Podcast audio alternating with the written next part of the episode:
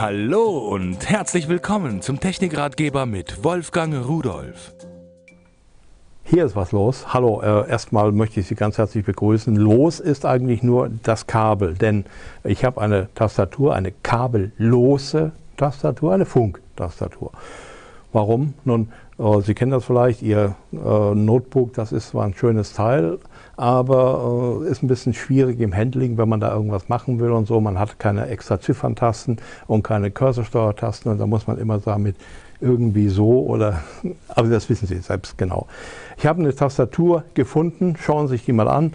Das ist eine volle Tastatur, vollen Tastensatz. Äh, die einzelnen Tasten sind auch sehr, sehr groß. Ziffernblock ist da, Steuertasten sind da, Cursorsteuertasten sind da. Alles, was man so braucht.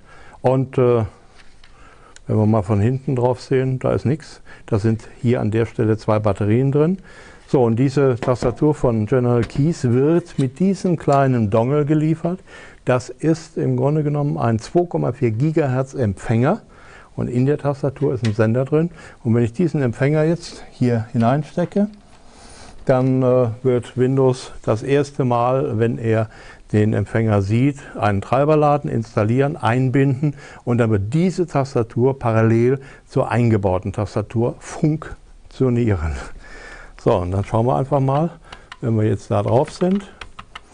Und jetzt können Sie erkennen, es ist ein ganz anderes Schreiben auf dieser Tastatur, so, als wenn ich jetzt den Rechner irgendwo auf dem Schoß habe. Und ich schreibe einfach mal Hallo, liebe Freunde, Ausrufezeichen. So, also eine schöne Sache, eine einfache Sache, die auch immer perfekt funktioniert. Ich wünsche Ihnen viel Spaß damit und tschüss.